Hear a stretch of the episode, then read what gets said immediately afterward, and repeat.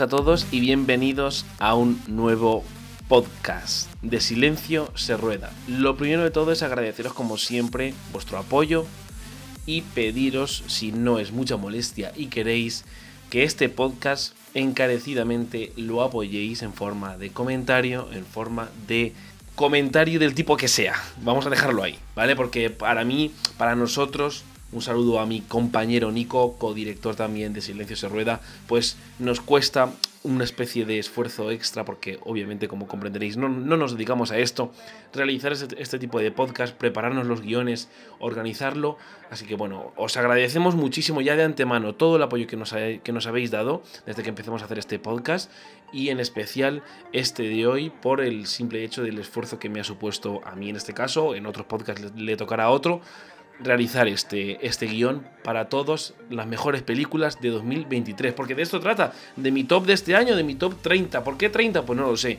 Porque creo que es lo más representativo de lo que he visto del pasado 2023, en el que vi alrededor de unas, yo creo que 140 pelis más o menos. Y entonces, bueno, pues de esas 140 pelis, sacar 30 no me ha supuesto mucho esfuerzo, pero he tenido que elegir y he tenido que dejar algunas fuera. Algunas que he dejado fuera porque no he podido verlas, como es el caso de La Sociedad de la Nieve o de Barbie. La Sociedad de la Nieve por el simple hecho de que se ha estrenado en 2024. Y Barbie es porque no he podido verla hasta ahora, así que tampoco ha podido entrar porque ya tenía confeccionado los guiones y confeccionado el, el top de las 30 mejores de 2023. Por lo tanto, Barbie se ha quedado fuera, la Sociedad de la Nieve se ha quedado fuera y otras dos, tres películas que no ha, que se han quedado a las puertas de entrar, ¿no? Que las dejaría como otras películas también muy buenas de 2023. ¿Qué voy a hacer con estas pelis? Que seguro que estáis deseando que diga unas palabras sobre la Sociedad de la Nieve o Barbie, o no, que puede ser. Bueno, pues he pensado en compensaros con esto y, o bueno, compensaros hacer algo también distinto y en vez de podcast, con estas pelis, con estas 5 o 6 películas u otras recomendaciones, voy a subirlo en, forma, en formato de vídeo con trailers para mi canal de YouTube, ¿vale? Así que si os interesa, si os apetece y llegáis hasta el final de este podcast y queréis ver otras pelis también maravillosas de este 2023, os redirijo a mi canal de YouTube, señor Naranja YT, SR Naranja YT en YouTube. Muchísimas gracias como siempre, os digo, chicos, chicas, por apoyarnos en todo lo que hacemos, por despertaros ese interés, esas curiosidades en otras pelis, en otro tipo de cine, eh, descubriros pelis, descubrir directores, actores, actrices para este año 2024 que viene muy fuerte, promete mucho. Y aquí os dejo mi top 30. Repito, es personal, es totalmente subjetivo de lo que a mí me parece mejor, de lo que a mí más me ha gustado de este pasado 2023. Como ya he dicho, es un top 30, es subjetivo, es totalmente opinable, puedo estar equivocado, pero al final es el top que yo me he lanzado, que yo me he decidido hacer con mucho amor y con mucho esfuerzo. Gracias chicos, chicas, os quiero un montón y empezamos. Número 30. Llaman a la puerta. Knock at the Cabin. M. Night Shyamalan. El maestro de la ciencia ficción y el suspense nos regala uno de los mejores thrillers de 2023. Se trata de una peli atípica para su género porque no solo es un thriller. Es decir, a M. Night Shyamalan le gusta, junto a su anterior película que estrenó el 2022, Tiempo, le gusta mezclar varios géneros en uno. Thriller, drama, familiar, terror, ciencia ficción. Y esta mezcla es muy buena. Y además esta mezcla le sale a la perfección en Llaman a la puerta. Lo que hace el director indio aquí es mostrarnos una trama muy sencilla. Mientras están de vacaciones, una niña y sus padres son tomados como rehenes por extraños armados quienes exigen que la familia tome una decisión para evitar el apocalipsis. Muy interesante las interpretaciones de uno de los padres de la familia, Jonathan Groff, conocido por la serie Mindhunter, que hacía de detective, y también Dave Bautista, en la que probablemente es su mejor interpretación de lo que lleva de carrera como cine, como, como actor, ¿no? En la carrera cinéfila. En que en esta peli, en concreto, hace de malo, no hace de villano principal. Lo que más me impactó de esta película es la evolución de esos personajes y de los valores morales y éticos que los caracterizan, rodeada de algunos tópicos de la actualidad que no me terminan de encajar y la escasa duración de la película, que es apenas hora y media, hacen de Llaman a la Puerta un título muy atractivo para todos aquellos que buscáis algo rápido y sencillo, con gancho y con acción. La tenéis disponible en Movistar Plus. Número 29. Nunca llueve en California. Palm Trees and Power Lines de Jamie Duck. Esta es la primera película de la directora. ¿Y qué película?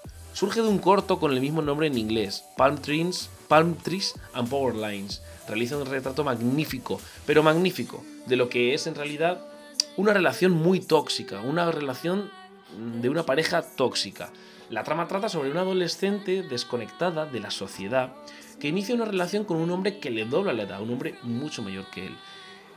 Este tipo de relación ella lo ve como una solución a todos sus problemas que tiene en casa, problemas familiares, problemas personales. Pero las intenciones del hombre no son lo que parecen al principio. Efectivamente vemos cómo la evolución del personaje masculino provoca agobio hasta maltrato e incluso terror también en esa chica joven, en esa adolescente, muy bien interpretada por la actriz Lily McLearney, que yo ni conocía. Pero bueno, me resultó muy acertado cómo esta directora retrata esa California rural, austera, normal, muy diferente a muchas pelis que vemos hoy en día sobre los excesos y los lujos de Hollywood. Esta cinta también muestra lo que puede ser para muchas relaciones la toxicidad y sobre todo nos enseña cómo el conocer personas así, sin tener cierto criterio o cuidado, puede volverse algo realmente peligroso sobre todo porque la chica es una marginada y una desconectada de la sociedad. Y esto es un punto de vulnerabilidad para este hombre que en realidad tiene intenciones oscuras, ¿no? Intenciones no tan buenas con ella. Hace, esto hace, este, este hecho, ¿no? Esta trama hace que conectemos mucho, que empaticemos mucho con esa película porque es un tema que hoy en día pues pasa mucho y puede llegar incluso al crimen, ¿no? Puede llegar incluso a, esa, a ese maltrato voy a hacer una mención especial al final de esta película, muy reflexivo, muy interesante, incluso filosófico, que, no, que ya os aseguro, chicos, chicas, que no os va a dejar igual. Ah, ya la tenéis disponible en Filming. Número 28. Asteroid City, de Wes Anderson.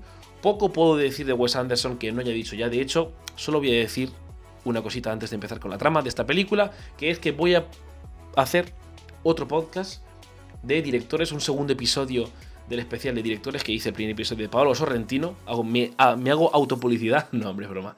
Pero sí que voy a hacer un segundo episodio de Wes Anderson, ¿vale? De todas las películas, de toda la filmografía de Wes Anderson que me parece maravillosa. Porque me gusta mucho Wes Anderson. Con ese controvertido eh, director italiano, responsable de grandes películas, que ya os he dicho, Academia Rasmus, El Gran Hotel Budapest, no tengo que decir más. Después de ver todas las películas de Wes Anderson, He de confesar que esta última película, que seguro que estará en las quinielas de los premios Oscars y de los premios BAFTA, bueno, eh, BAFTA no, pero de los premios de este año, los Critic Choice Awards, en fin, y de ese gran, eh, eh, de, ese gran elenco de, de los actores y actrices que siempre acompaña, no me termino de convencer y os cuento por qué. Lo digo con mucha frustración, porque todo lo que hace Wes Anderson me gusta. Lo último que he creado para Netflix, que ya veréis que es otra serie de cortos o pelis maravillosas que me han parecido de este año, pero que no han entrado en, no han entrado en este top. Esta, eh, lo que ha quedado para Netflix, ¿no? Me, parece muy bonito porque es una serie de cuentos extraídos de Roald Dahl, ¿no? Cuentos de Roald Dahl llevados a, a Netflix, ¿no? A la pantalla, me encantan. Pero que me enrollo porque este director da para podcast, como ya he dicho.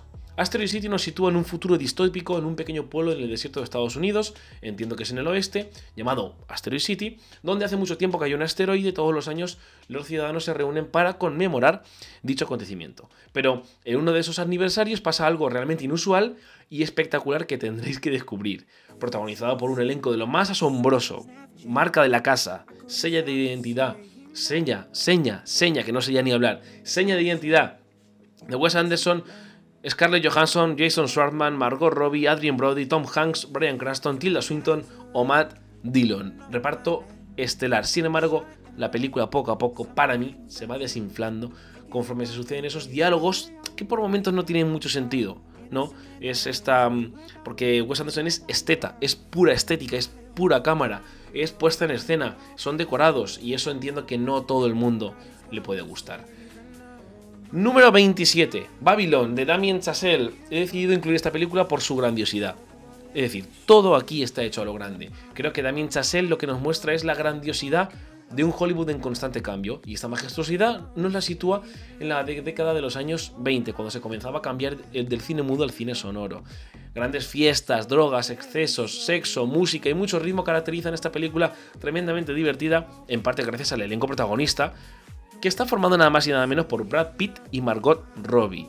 La historia se centra en un poco más hacia Margot Robbie, porque hace de una actriz de poca monta que quiere ganarse un nombre y construir un futuro en los estudios de Hollywood. Posee grandes dotes como actriz y enseguida se gana la confianza de los productores que le brindan papeles en sus películas y poco a poco va ganándose una fortuna considerable hasta el punto de llegar a ser tan famosa como uno de los actores y productores en, aquel momento ¿no? más famosos que era el que da vida Brad Pitt. Pero que ya es un actor venido a menos. Entonces, me gusta mucho Babylon porque se produce un cambio ¿vale? De evolución de personajes de Margot Robbie que pasa de menos a más y de Brad Pitt que pasa de más a menos. Y ese cambio mola mucho. Eso unido a la música de Damien Chazelle, recordemos, La La Land, Whiplash, las escenas de mm, fiestas, las escenas con música de Damien Chazelle son obras maestras. Esas escenas a mí me gustan mucho. Sin embargo, las tres horas de duración hacen que no se siga con toda esa comodidad, pero muy, muy recomendable este título, sin duda estelar en la filmografía de un director que ya ha pasado a la historia del cine porque lleva tres películas que son una absoluta maravilla. Fiestas, gritos, actuaciones desmesuradas están garantizadas. Muy divertida, Babylon disponible en Amazon Prime Video. Número 26, Secretos de un escándalo, May December, de Todd Haynes. Totalmente distinta a la anterior, esta, Secretos de un escándalo, es un drama en toda regla. Cuenta una historia real, muy típico del director, muy típico de Todd Haynes. La trama se sitúa 20 años después de que el mediático romance entre Gracie Atherton y su joven marido Joe escandalizara a todo Estados Unidos. Con sus hijos a punto de graduarse en el instituto, se va a rodar una película sobre su historia. Elizabeth Berry es la que va a ver a esta familia, ¿no? A Gracie Atherton, a Gracie, joder, Gracie Atherton, perdón, y Joe entonces Elizabeth Berry va a visitar a esta familia, Elizabeth Berry que la protagoniza maravillosa Natalie Portman, pues va a visitarlo porque quiere pasar tiempo con esa familia para intentar entender mejor al matrimonio, ¿no? Sobre todo a Gracie, que es la que va a interpretar en la, en la peli. Es una peli de la peli. provocando que esta dinámica familiar se deshaga bajo la presión de la mirada exterior de Natalie Portman. Es una película muy densa, muy compleja, tiene diálogos muy interesantes, muy profundos. Las, interpretaciones son muy, muy acertadas, muy potentes y realmente magistrales en el caso de Natalie Portman. Aunque Julian Moore, que hace de la protagonista ¿no? de esta mujer que se casó con un joven, con un adolescente y que escandalizó a todo el país, también es muy buena esa, interpretación. Charles Melton hace de marido, joven, eh, casi adulto, que me encanta, tiene un papel muy muy complicado y entre nosotros es el más divertido. Gran apuesta de Todd Haynes para esta temporada de premios. Se estrenó en el Festival de Cannes con fecha de estreno en España en enero. Juraría que es en enero, ¿vale? No me hagáis mucho caso, pero no está en plataformas, aún está pendiente de, de estreno. Número 25, Golpe de suerte, Coup de Chance de Woody Allen, la que parece que es la última película de Woody Allen, habéis oído bien, este maravilloso maestro realizador neoyorquino de 88 años se despide del mundo del cine con esta gran película sobre el amor, el desamor, la traición y el engaño. Vamos, para que os hagáis una idea, todo el cine de Woody Allen se puede resumir en esta película, cercana a títulos tan importantes como Match Point o Maridos y Mujeres. De producción enteramente francesa, la trama cuenta la vida de Fanny y Jen, que parecen un matrimonio ideal. Ambos son profesionales consumados viven en un precioso apartamento en un exclusivo barrio de París y parecen tan enamorados como cuando se conocieron. Pero cuando Fanny, el marido, perdón, la mujer, se encuentra accidentalmente con Alan, un antiguo compañero de instituto, cae rendida a sus pies. Pronto vuelven a verse y así una, una y otra vez se vuelven a ver, se vuelven a ver, se van viendo, se van acercando y la película comienza a parecerse más a un drama estilo Match Point, como ya he dicho, sin desmerecer Match Point y sin merecerse mucho más golpe de suerte. Pero eh, es la gran obra de Woody Allen, la gran despedida de Woody Allen. Tiene tintes también de comedia, pero es mucho más seria que la mayoría de estas últimas películas que ha hecho Woody Allen. Muy divertida y entretenida, con un final muy sorprendente, gran despedida, como digo, de este legendario actor, escritor y director. Gracias, Woody. Número 24. Guy Ritchie, El Pacto, Guy Ritchie's The Covenant, de Guy Ritchie. Me resulta muy curioso cómo cómo hay directores que se ponen a ellos mismos los títulos en las películas. También vimos El Gabinete de las Curiosidades, la serie que hay en Netflix de terror de Guillermo del Toro. También tenía el nombre del director en el título de, de la serie, cosa que yo no estoy partidario, pero bueno.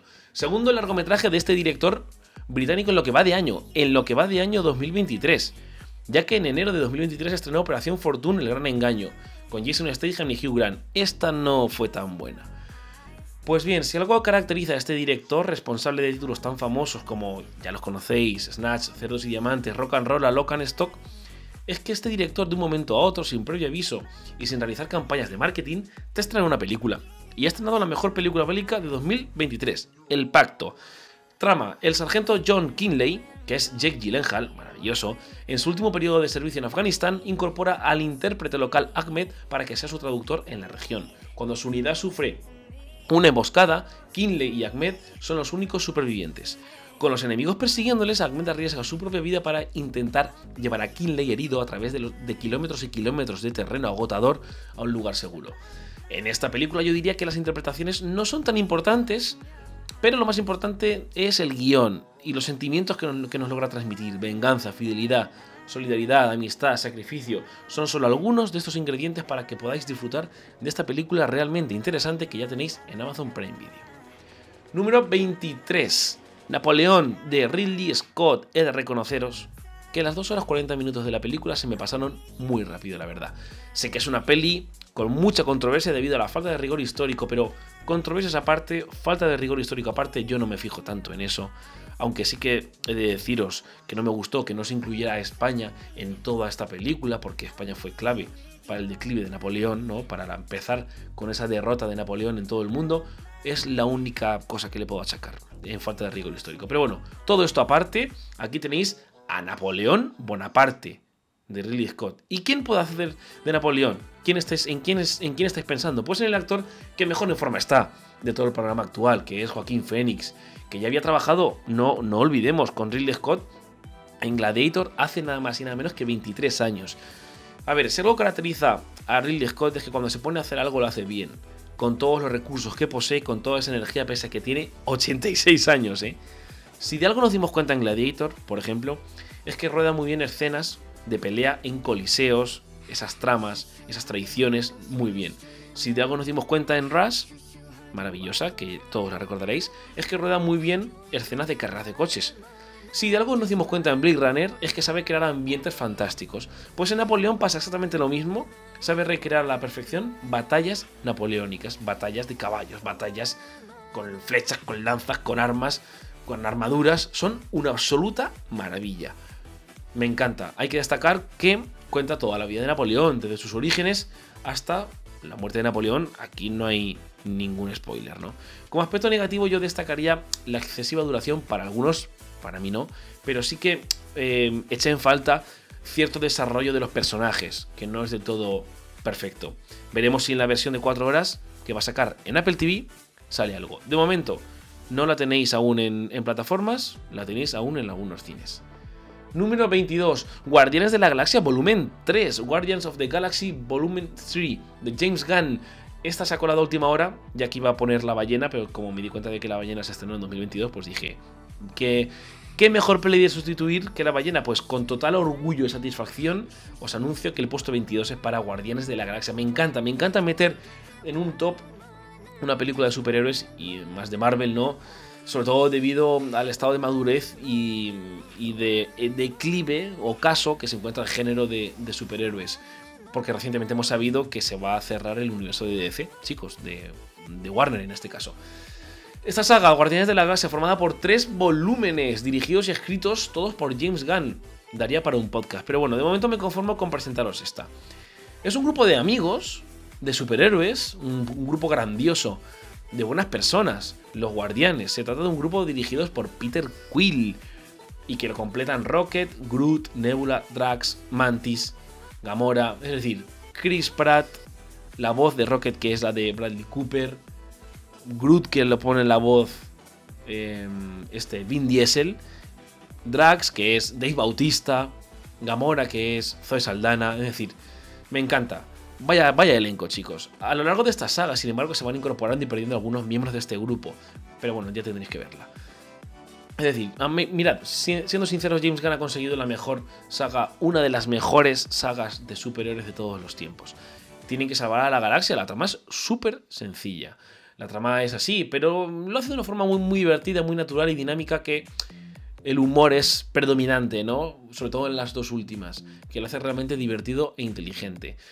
Los actores, como ya he dicho, son maravillosos, que están en un estado de gracia increíble. Además, James Gunn da mucha libertad a los actores para que improvisen, para que hagan cosas fuera de guion, para que interpreten a las mil maravillas, crea un buen ambiente, una atmósfera muy sana entre todos los actores. En la última película de la saga no baja el ritmo de las anteriores, veremos peleas, reiremos, escucharemos la maravillosa música de los 80, de los 90, de los 2000 e incluso nos emocionaremos, ya os adelanto. Muestra una creatividad brutal James Gunn a la hora de mostrarnos una cantidad de monstruos increíble y seres de otros planetas. Muy recomendada, ya la tenéis en Disney Plus. Número 21. Marcel la concha con zapatos. Marcel The Cell with Sauce On de Dean Fraser Camp. La trama de esta sorprendente película es muy sencilla. Tenemos ante nosotros a Marcel, una concha parlante que vive en un piso de Los Ángeles, alquilado a través de Airbnb, uno de esos inquilinos Em, es el, este señor, ¿no? Que es el protagonista, que es Dean Fraser Camp, el mismo escritor y director, que sigue el día a día de este personaje porque le parece realmente interesante. El resultado de esta película producida por mi maravilloso estudio de A24, a ver, no es mío, solo que me gusta mucho, en, esta ocasión la cinta triunfa. Triunfa Marcel porque nos plantea algo totalmente distinto, que es una película en forma de falso, de falso documental sobre una concha que vive en una casa de alquiler, que se juega la vida, durante su día a día para comer, para dormir, para ver a su abuela, que también es una concha que la tiene en su casa, y sobre todo dialogando, ¿no? Conversando, contándole su vida a Dean Fleischer Camp. A través de estas conversaciones nos damos cuenta cómo tienen ciertos problemas esta concha que nosotros nunca como seres humanos hemos tenido. Y empatiza mucho, te enterneces, ¿no? Es, es enternecedora la película y conmovedora también. Como ya he dicho, escrita y dirigida por el mismo Dean Fleischer Camp, que era un auténtico desconocido, a partir de ahora ya no tanto, la tenéis disponible en Movistar Plus. Número 20, Air, de Ben Affleck. Pocas historias han conmovido tanto al mundo entero, concretamente al mundo del deporte y al mundo de la publicidad, que hayan revolucionado todo esto y que se hayan implantado además. La historia narra la improbable y revolucionaria asociación que a mediados de los 80 se firmó entre Michael Jordan, que era un novato en ese momento, y la incipiente sección de baloncesto de la empresa de calzado deportivo Nike. Un acuerdo que revolucionaría el mundo entero, el mundo del deporte y la cultura contemporánea con la marca de Air Jordan. La historia narra es toda esta historia, todo, cómo, cómo se fraguó todo este mega contrato entre Nike y, y Michael Jordan. Es una atrevida apuesta que definió la carrera de un equipo empresarial poco convencional en aquel momento, la visión implacable de una madre que conoce el valor del inmenso talento potencial de su hijo y el fenómeno de baloncesto se convertiría en el más grande de todos los tiempos. Pues bien, si coges una historia de este calibre y se la pones en las manos a Ben Affleck, que te queda una película pues realmente divertida. Recordemos que Ben Affleck ha hecho Adiós pequeña adiós, The Town, Argo y con este peculiar y tradicional estilazo que tiene de hacer películas, Ben Affleck nos regala una de las escenas más divertidas del año, sin ninguna duda. Ya la podéis ver en Amazon Prime Video, que además es la productora de la película. John Wick 4, John Wick Chapter 4 en el puesto número 17 de Chad Stahelski. Estamos ante una de las mejores películas de acción del año, dirigida por Chad Stahelski que si vosotros no habéis oído hablar de él antes es porque no ha dirigido mucho más. Al menos se ha dado a conocer por esta saga. Esperad, voy a detenerme aquí a reivindicar John Wick, a deciros lo que me gusta John Wick y por qué ocupa una saga, o perdón, una secuela de una saga, un puesto de este calibre, el 19, ¿no? Que probablemente podría ser otro, pero me ha parecido correcto colocarla aquí. Bueno, pues es que John Wick me parece una de las mejores sagas de ciencia ficción, pero más de acción de todos los tiempos. Yo la pondría sin ningún problema a la altura de la saga Born, a la altura de Arma Letal o a la altura de Jungla de Cristal.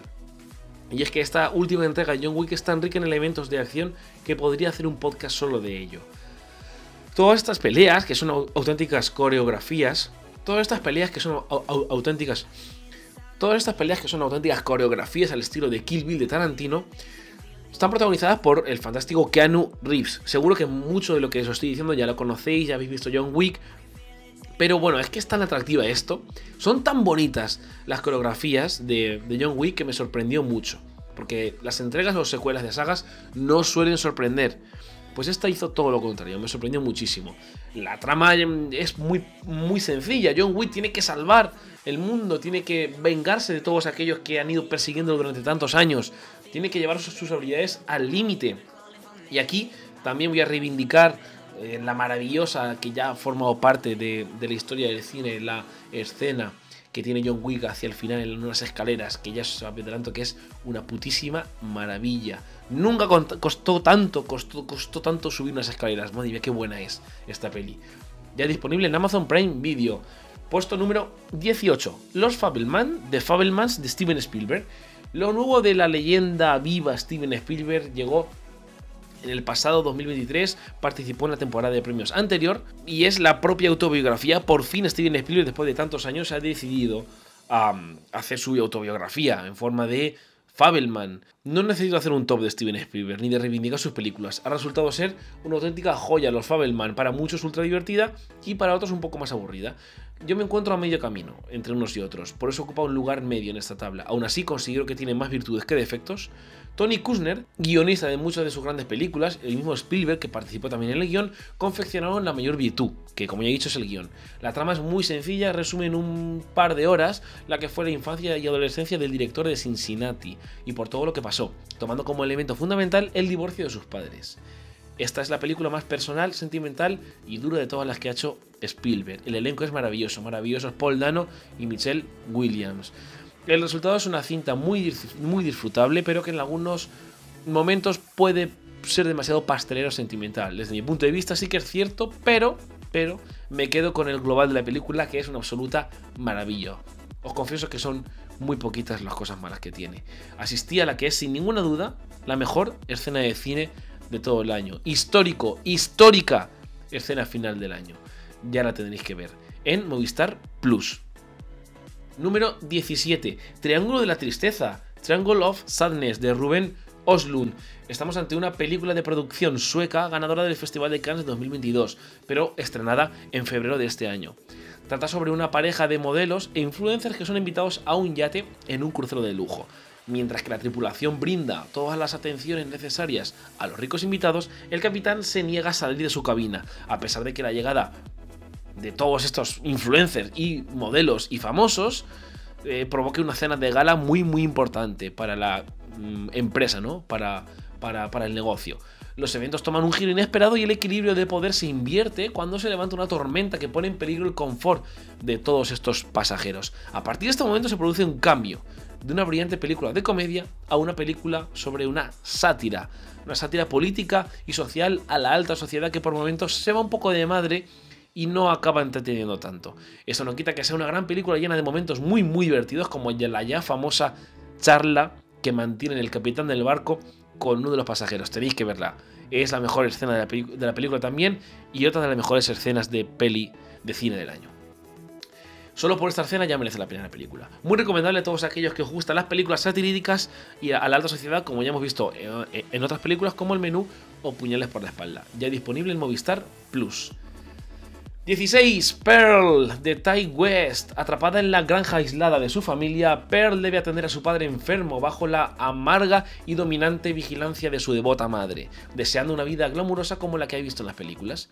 Precuela de X, 2022, centrada en los orígenes de este personaje de Pearl, que es Mia Goth. ¡Qué maravilla, Mia Goth!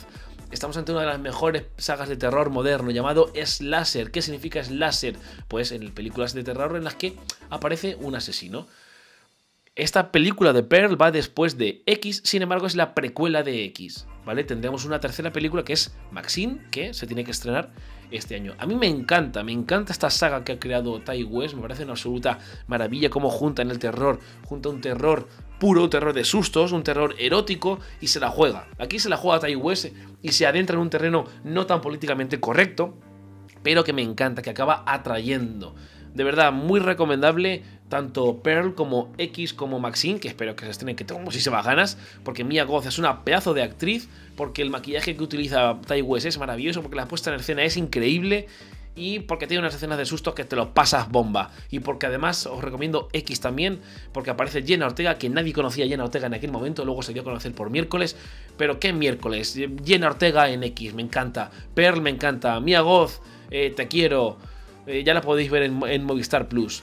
Pearl yo la pondría un poquito por debajo de X. X me parece una obra suprema.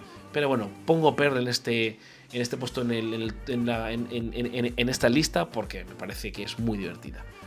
Número 15, The Burial de Maggie Betts. Esta es otra de estas joyas ocultas que tenemos en las plataformas de streaming y que me enorgullece colocarla aquí. Directora completamente desconocida para mí, Maggie Betts solo había hecho otra película antes con Margaret Qualley que no he podido ver aún. El caso, qué sorpresón. Qué sorpresón ver a Tommy Lee Jones, qué mayor y qué divertido sigue siendo.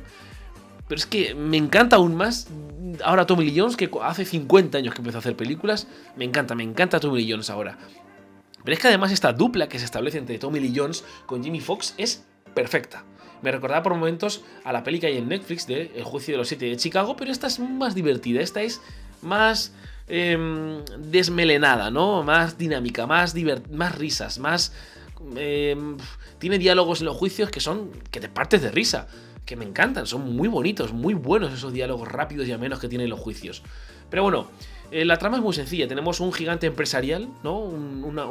Que es em, una farmacéutica, no, perdón, perdón, es funeraria. Eh, bueno, pues que intenta ir a por esta familia, ¿no? De Tommy Lee Jones, típica familia clásica de, Estados Unidos, y van a por ellos. Entonces, Jimmy Fox, que es un abogado que rompe todos los esquemas, trata de ayudar a Tommy Lee Jones.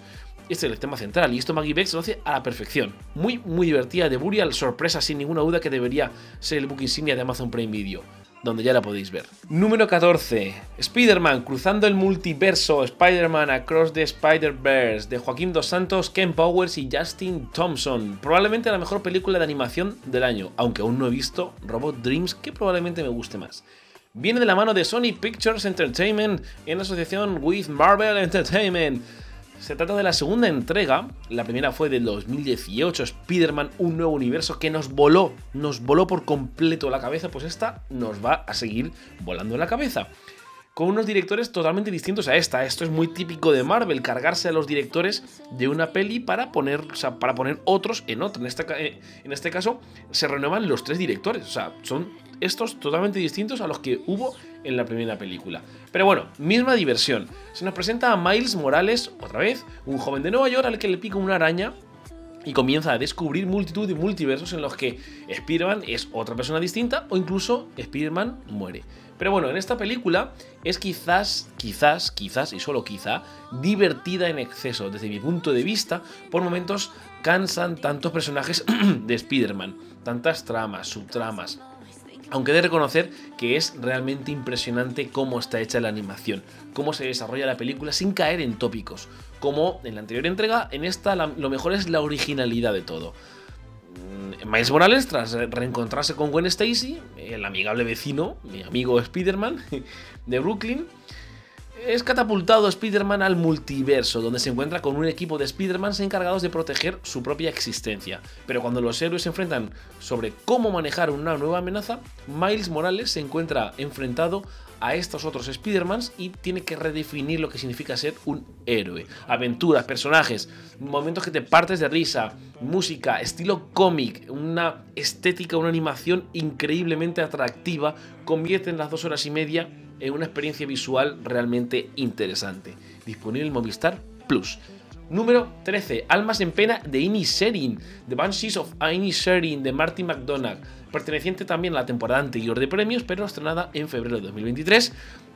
Esta película supone la excelencia en cuanto a guion se refiere. Ambientada en una isla remota frente a la costa oeste de Irlanda, a principios del siglo XX, narra la historia de dos amigos de toda la vida, Padraig y Colm. Padraig, que es Em, Colin Farrell, perdón, y Colm, que es Brendan Gleeson, se encuentran en un callejón sin salida cuando Brendan Gleeson, Colm, pone fin a la amistad de un modo muy abrupto. Es decir, aquí la ruptura no viene por relación, no viene por muerte. el proceso de duelo, la trama se basa en una ruptura, pero de amistad, cosa que es realmente Original, insólito y atractivo. Insólito, atónito estaba Padray, porque la única comprensión es de su hermana Siobhan y del, y del simple Dominique, personajes maravillosos y perfectamente construidos por Martin McDonagh. Padraig se esfuerza por reconstruir esa relación, pero la relación está rota. Colm además le plantea un ultimátum desesperado, los acontecimientos se precipitan y provocan consecuencias realmente traumáticas.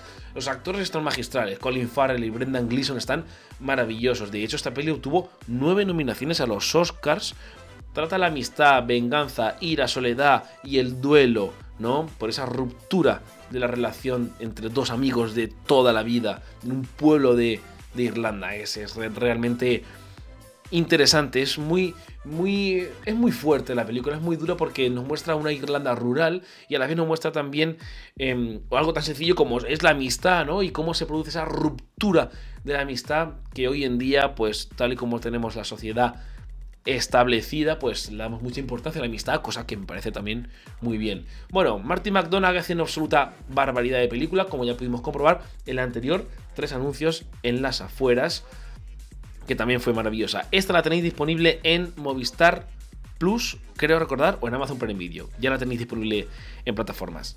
Número 12, Maestro de Bradley Cooper, gran producción de Netflix con un Bradley Cooper que desde mi opinión se merece el Oscar a Mejor Actor y me parece una pena que recientemente en los Globos de Oro no le hayan dado ese premio, porque me parece increíble. Es soberbia la interpretación que hace Bradley Cooper de Leonard Bernstein, legendario compositor y productor, responsable de bandas sonoras como West Side Story.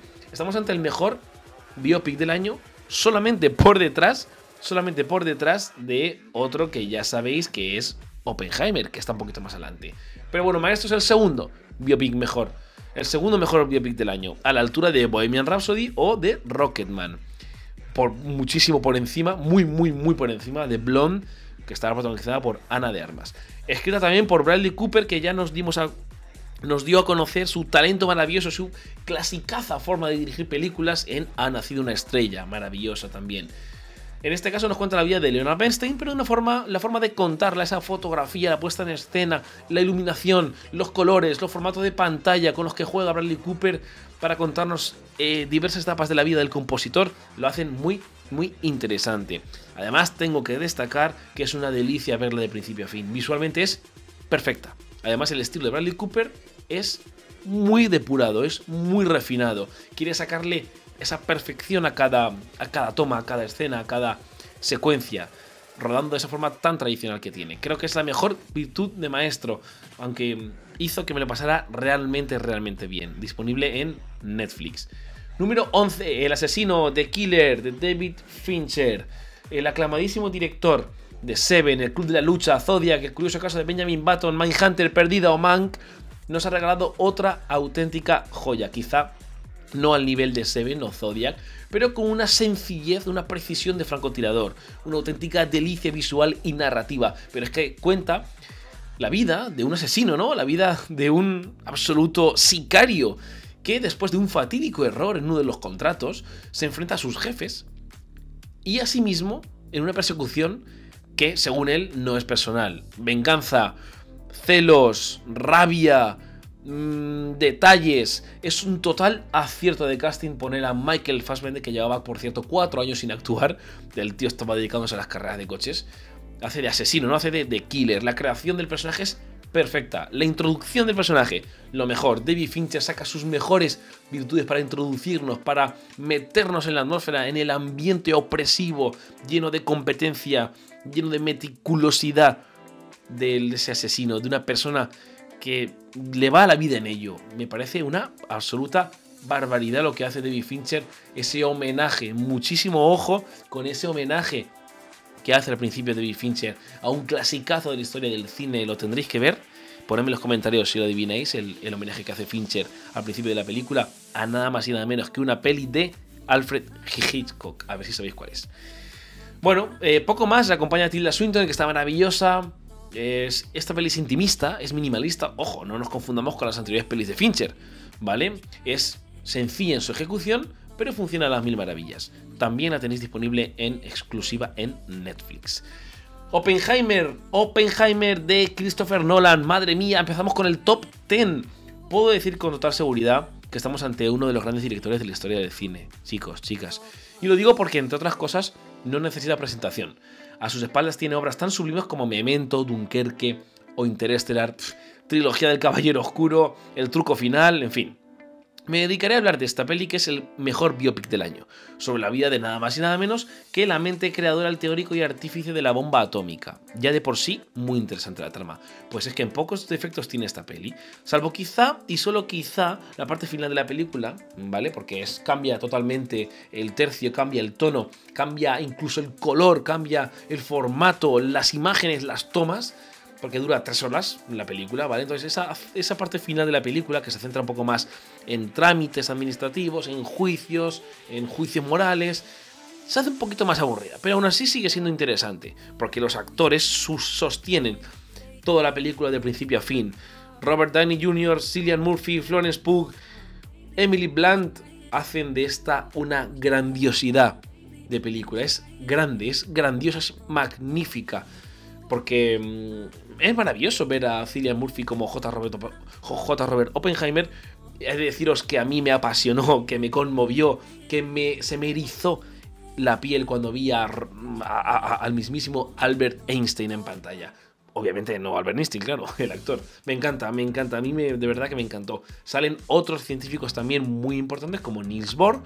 Me encanta, es, es, es increíble. Bueno, Emily Blunt hace de mujer de J. Robert Oppenheimer y he de deciros que la película empieza de una manera tranquila y termina de una manera tranquila. Es decir, no os confundéis con las pelis de Nolan. Esto es un biopic, ¿vale? Aquí hay escenas muy personales. Está lleno de primeros planos. De Oppenheimer, de Cillian Murphy. Son escenas intimistas, planos intimistas, primeros planos, planos de detalle y muchos efectos analógicos, cosa que me encanta, me encanta de Nolan, como ya hemos visto un em, cambio de Christopher Nolan, ya lo vimos en Dunkerque, en menor medida, pero sobre todo en Tenet y en, y en esta y en Oppenheimer, cómo hace escenas con em, efectos analógicos, ¿no? O sea, no utiliza CGI. Christopher Nolan, eso me encanta. Las tres horas hicieron que se me pasara bastante rápida la peli, me encanta. A mí me parece lo mejor del año. Sin duda estará en todas las quinilas también de la temporada de premios. Aún no está disponible en plataformas, la tenéis en cines.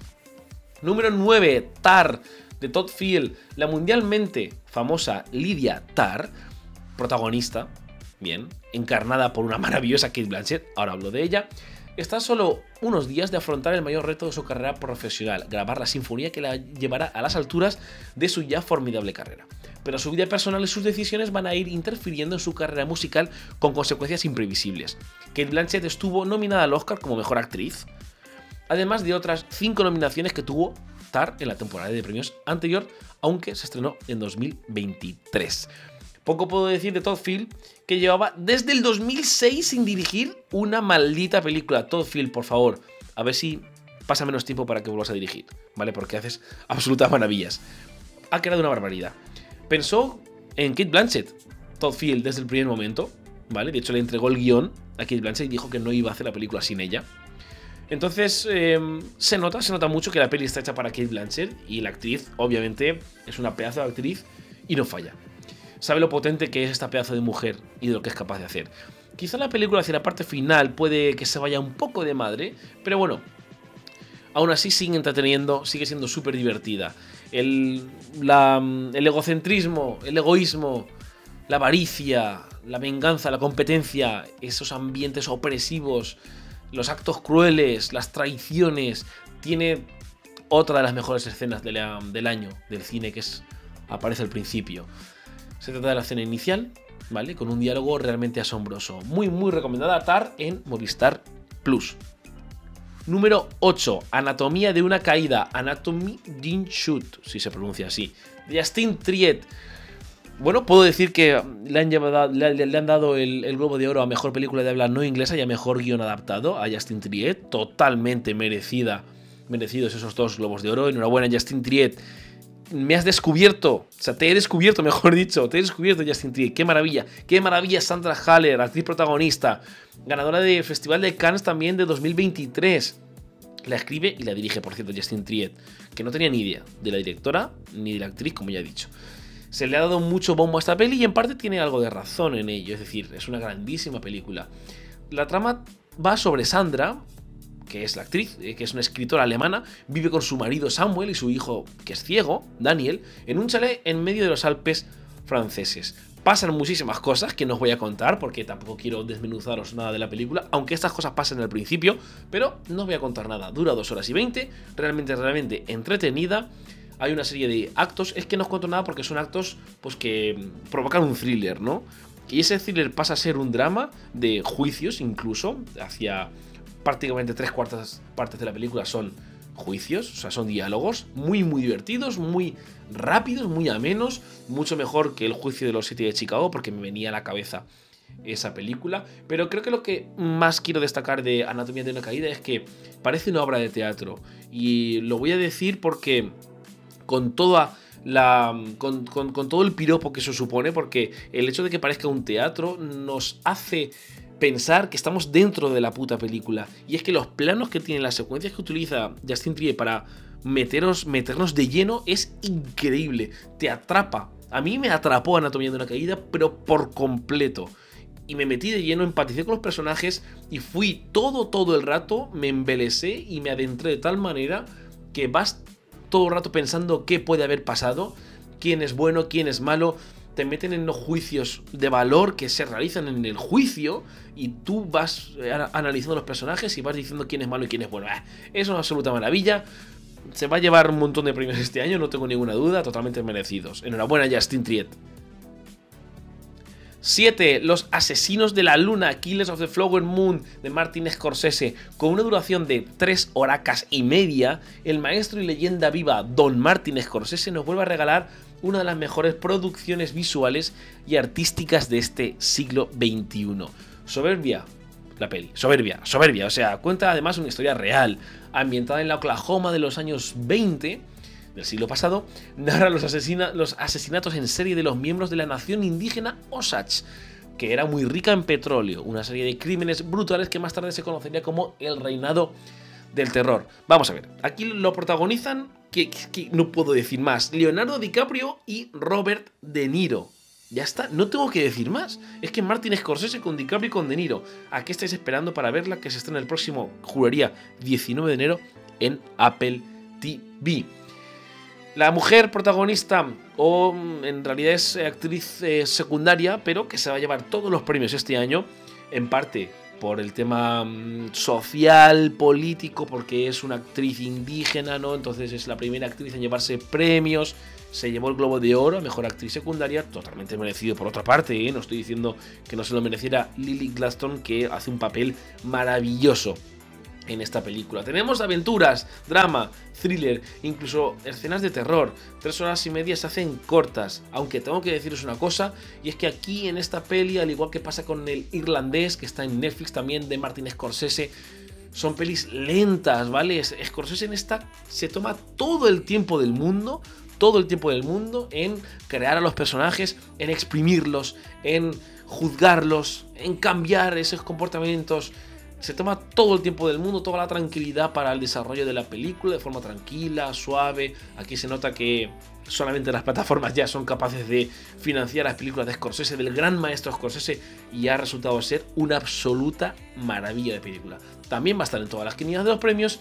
Y me gustaría, la verdad, que hacer un podcast solo sobre Martín Scorsese, que, bueno, igual lo hago en un futuro.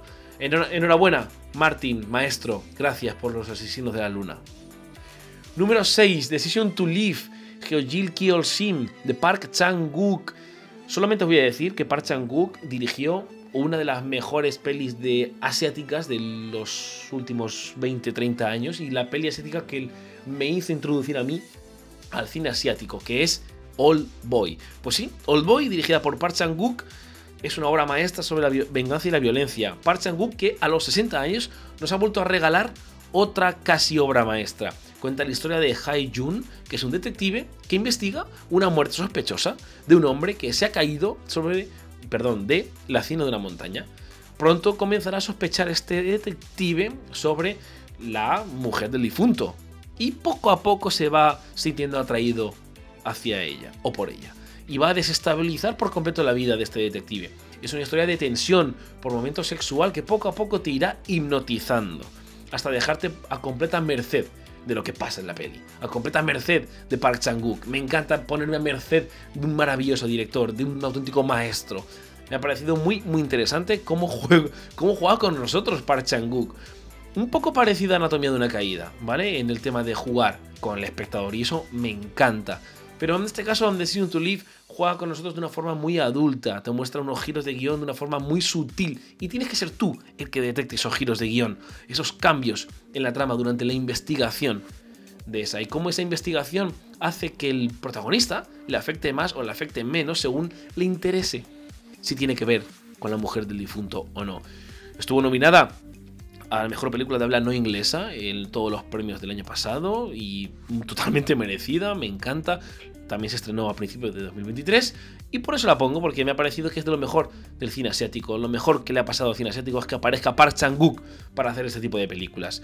Si os gusta buen thriller, drama romántico, con ecos a parásitos por momentos de Bong Joon-ho, ya la tenéis disponible en Movistar Plus. Número 5. Fallen Leaves de Aki Kaurismaki, Kualit Ledet, en idioma original, que es finés. Seis años llevaba el bueno y maestro de Kaurismaki sin dirigir una película, y lo he hecho con una absoluta salvajada. Creo que hace muchísimo tiempo que no me pasaba las dos horas de duración de la película en el cine completamente quieto sin perder ni un segundo de atención a lo que estaba pasando. Digo en el cine porque aún la tenéis disponible en cines. Y si os digo la verdad, sin pretender contaros nada de esta peli, id a verla, id a verla de todo corazón.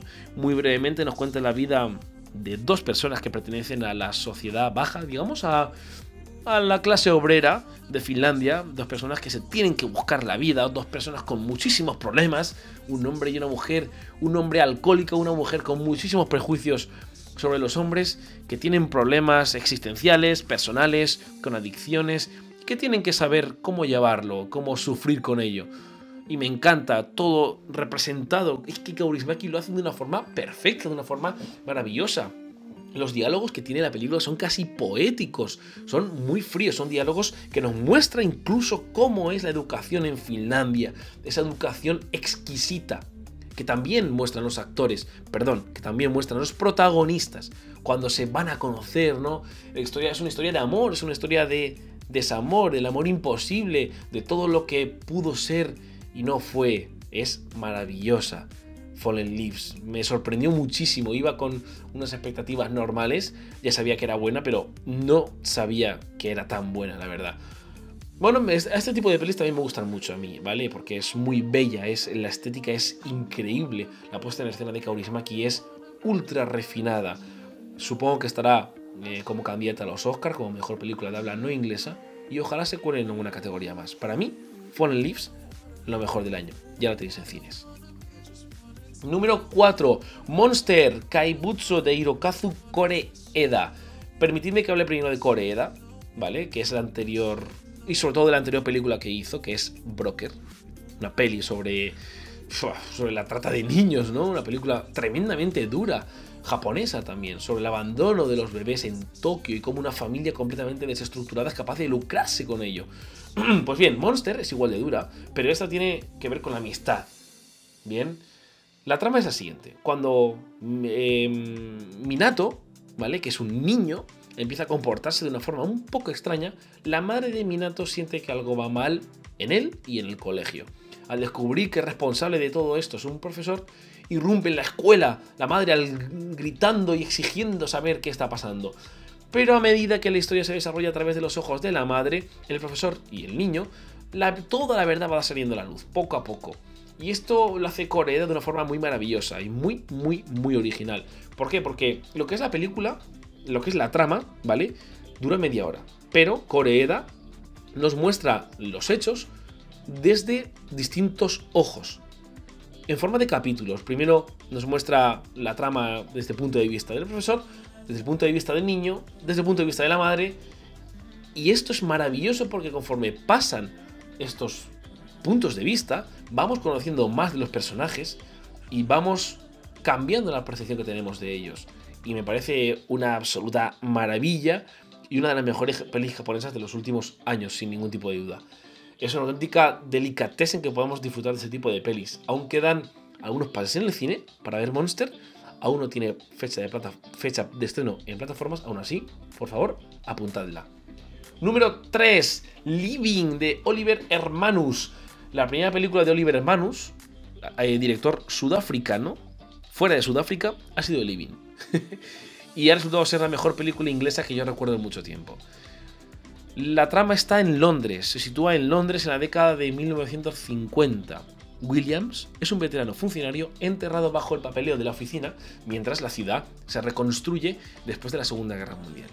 Al recibir un demoledor diagnóstico médico, vacía su cuenta de ahorros y se dirige a la costa. Se promete hacer de sus últimos días un tiempo significativo, pero se percata de que no sabe cómo hacerlo. Entonces, después de un misterioso desconocido lo lleve a la ciudad, William se siente intrigado por una joven, compañera de trabajo también, que parece poseer la vitalidad que él había perdido. Esto, toda esta trama, igual si a algunos os suena, es porque está basada en el guion de Ikiru. ¿Y qué es Ikiru? O Vivir, que es el nombre en español, que es una película del 52 del maestro Akira Kurosawa. Esta, Living, es una adaptación de la peli de Ikiru de Akira Kurosawa. Es una adaptación moderna, obviamente. Y he de decir que es una absoluta pasada. Bill Nighy, Bill Nighy está. Bill Nighy está increíble. Por favor, si la podéis ver, Living en plataformas, que está ya en, en filming, vedla en versión original incluso, para notar ese acento inglés británico absolutamente delicioso de Bill Nighy. Participó en la temporada de premios anterior, estuvo nominado a dos Oscars, el Bill Nighy como actor también, y el guion adaptado. Lo considero para mí la mejor película inglesa del año. Te despierta emociones sin ningún tipo de medida y empatizas de tal forma con el protagonista que es difícil luego de olvidar. Maravillosa, Living el puesto número 3. Seguimos con este top 5. Venga chicos, vamos con el puesto número 2. Para vidas pasadas. Past Lives de Celine Song, escrita y dirigida por Celine Song, directora surcoreana canadiense. Sin embargo, la peli es una, coproducción eh, eh, de Estados, entre Estados Unidos y Corea del Sur. ¿Vale? Celine Song responsable únicamente de una serie anterior. Esto es increíble cómo es capaz de hacer Celine Song una peli así después solamente de hacer una serie. Esto es talento. Será candidata también a los Oscars. Eh, ha participado también, ha tenido un montón de nominaciones en los Globos de Oro. A la altura de Oppenheimer, a la altura de Barbie, digamos en temporada de premios, porque ya sabéis que Barbie no está en este top. Pero bueno, eh, la produce a 24, como no puede ser de otra manera. Es una maravillosa película que trata sobre Nora y Jaesung, es decir, dos amigos de la infancia que no pueden enamorarse, es decir, vamos a ver cómo lo explico, eh, que no, que están destinados a estar separados y a convivir con ello. Con... Entonces, ¿qué pasa? Que hay un reencuentro en la peli, eh, son dos amigos de la infancia, entonces pues tiempo después se reencuentran, eh, a través, porque a través de redes sociales, punto a favor de la película, hace un análisis de redes sociales modernas que me encanta, muy, muy interesante.